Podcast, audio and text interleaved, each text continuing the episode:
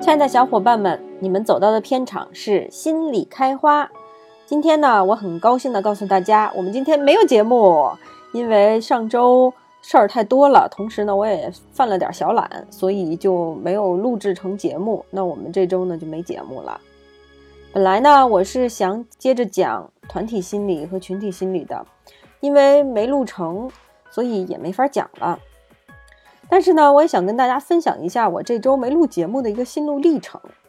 以前吧，工作虽然也同样是很忙，但是呢，都是会嗯特别苛刻的鞭策自己，比如说非常晚的睡觉，嗯，把录音给录完。但是最近呢，我有一些反思，我就在想，我要不要对自己这么狠？即使有的时候感觉到。嗯，已经非常的累了，但是仍然呢，还得要求自己啊，把这个完成，把那个完成。而这样呢，反而让自己做的事情好像乐趣并没有那么多了。此外啊，我也发现我有一种感觉，那就是我得把所有的工作都完成了之后，我才觉得我自己是够好的。但这种感觉呢，背后其实是隐藏了一些焦虑感的。这个焦虑感呢，一方面是对于自己。不够好，对于自己可能不足的地方的一种不接纳。另外一方面呢，也可能包含了会感觉到其他人会，嗯，以批评的眼光看待我的这样一种担心。但都还是来自于自己内心不能够接受自己不足的、不好的那部分。所以我就想，嗯，我要干点不足的、不好的事情，不能够事事都强迫自己。呃，一定要做到完美，因为其实我自己也老说一句话，我有的时候在讲课的时候也老老会说的一句话，那就是不完美是常态，完美是变态。但是有学习型人格障碍的小伙伴们呢，可能嗯就会感觉到非常的痛苦，如果做不到完美的话。所以呢，我也嗯自欺欺人的安慰一下自己，就是说，嗯，那我就先来带一个头。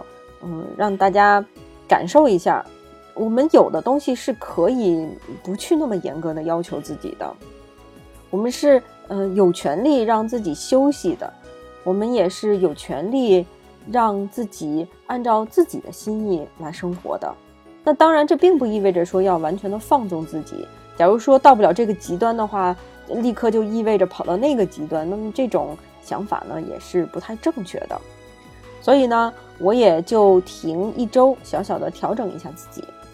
因此，小伙伴们也不用担心我们的节目会有不明原因的中断啊、暂停啊等等。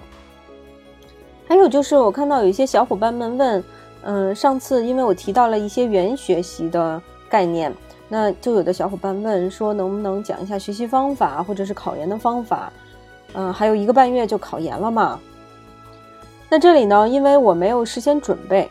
现在一下子能够想起来的一个学习方法，而且这个学习方法是被心理学实验所反复的验证的。这个学习方法呢，就是测试效应。所谓测试效应啊，指的就是我们学过的知识，如果呢被测验了一遍，我们就会对这些被测验过的内容记忆特别的清楚，甚至比强记、反复的记，比思维导图。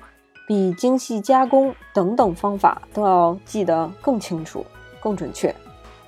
那关于这部分呢，如果有机会可以跟大家分享一些文献，但是相对起来，比起其他内容，我觉得可能是不是会枯燥一点呢？讲学习方法什么的，不知道啊，我就是这么一说哈。总之呢，就是很多很多的研究都发现，你记忆完了之后去测验自己，哎，我刚才记得怎么样啊？呃，考考自己，这样的学习方法对于把知识点给记住帮助是最大的。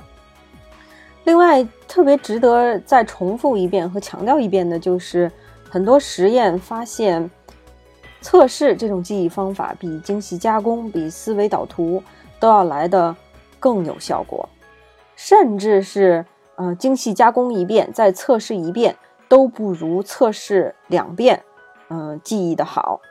所以可见测试是一个非常有效的记忆方式。假如说你是准备明年的高考啊，或者是明年的什么考试，那我的建议呢，就是学习完一段知识点之后，把书合上，拿出一张纸来，然后写一下刚才，哎，你刚才都记住了一些什么，或者是给自己出一些题，然后让自己来回答，这样呢，能帮助你更好的记住刚才看过的那些东西。但假如说你马上就要考研了，还有一个半月的时间，那这个时候啊，就不要看书了，还是做真题。可能会对你的帮助更大一些。做完真题之后呢，再看答案，然后通过答错的、答对的，或者是觉得有些问题的那些题，去对应书上的那些知识点，再结合题，把书上相对应的前后左右的那些内容再给过一遍。这种方法会比嗯现在还在看书或者还在总结知识点这样方法要更有效，一定会更有效的。这个也是我自己个人的经验。那好吧，那我们今天的节目，如果有所谓的真正意义上的节目的话，就到这儿吧。也感谢大家能够包容我小小的犯一次懒，让我能够去体验一下内心当中嗯不足的、不好的那些东西和感受。那当我们能够接纳自己这个并不完美的一面的时候呢？我们的生活呢会更轻松一些，也会更快乐一些，心里呢也其实会更健康一些。祝大家度过愉快的一周，我们下周再见，拜拜。